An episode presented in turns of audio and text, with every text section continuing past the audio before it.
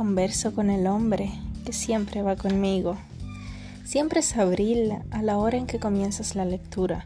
Todo florece con la luz que desliza sobre el libro como una primavera de las almas. Es este instante en que te tengo o en que te soy, el de mayor placer de mi existencia, es tu avidez, por lo tanto, el único sentido de mi viaje. Tú Eres mis posesiones.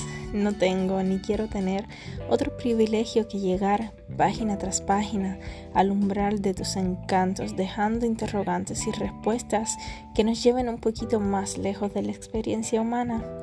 Ebrio de gozo ante el leve roce de tus manos, salgo a pasear por los jardines insondables de los pensamientos. No me abandones. Respira el aroma de los sentimientos eternos junto a este vasallo del amor el Diablo Ilustrado.